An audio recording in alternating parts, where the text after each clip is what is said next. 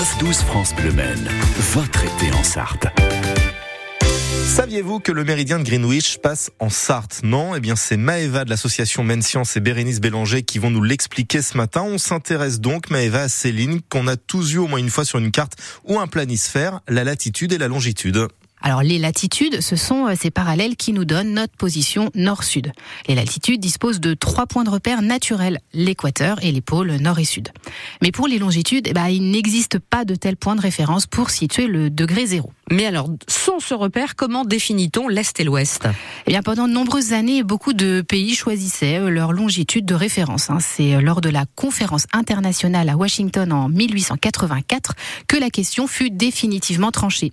Le méridien d'origine, l'axe 0 ouest-est, coupait d'un pôle à l'autre la Terre à l'endroit où se situait l'Observatoire royal de Greenwich près de Londres. Et donc cette ligne imaginaire passe en Sarthe? Oui, euh, on est d'accord, l'arc 0 degré de la la latitude, l'équateur est bien loin de la Sarthe, hein. mais celui de la longitude y passe bien. Et où passe-t-il exactement?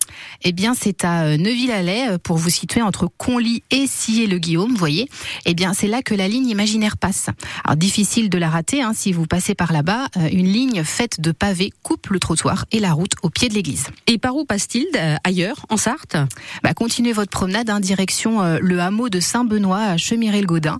Et puis, pour trouver la plus ancienne marque encore visible de Greenwich en Sarthe, euh, vous devrez vous rendre à la Flèche, plus précisément vers l'aérodrome où une stèle se dresse depuis le 22 mai 1977. Alors en France, le méridien de Greenwich s'étend sur environ 735 km hein, de Villers-sur-Mer, pas loin de Deauville, à Gavarnie, près de la frontière espagnole. Et si je vous dis euh, géodésie, Bérénice, ça vous parle? Hmm, Pas trop. la géodésie, c'est la science qui étudie la forme et les dimensions de la Terre. Eh bien, figurez-vous que c'est à La Flèche qu'est né et a étudié le géodésien Jean Picard au 8e siècle. Et c'est à ce Sartois que la géodésie doit une mesure du rayon terrestre d'une précision qui a été jusqu'alors inégalée. Alors, bravo les Sartois. L'association Men Science qui est avec nous chaque matin de l'été pour euh, aller, on va dire, démocratiser euh, tout euh, l'aspect des choses. Dans un instant, Christelle Caillot qui vient de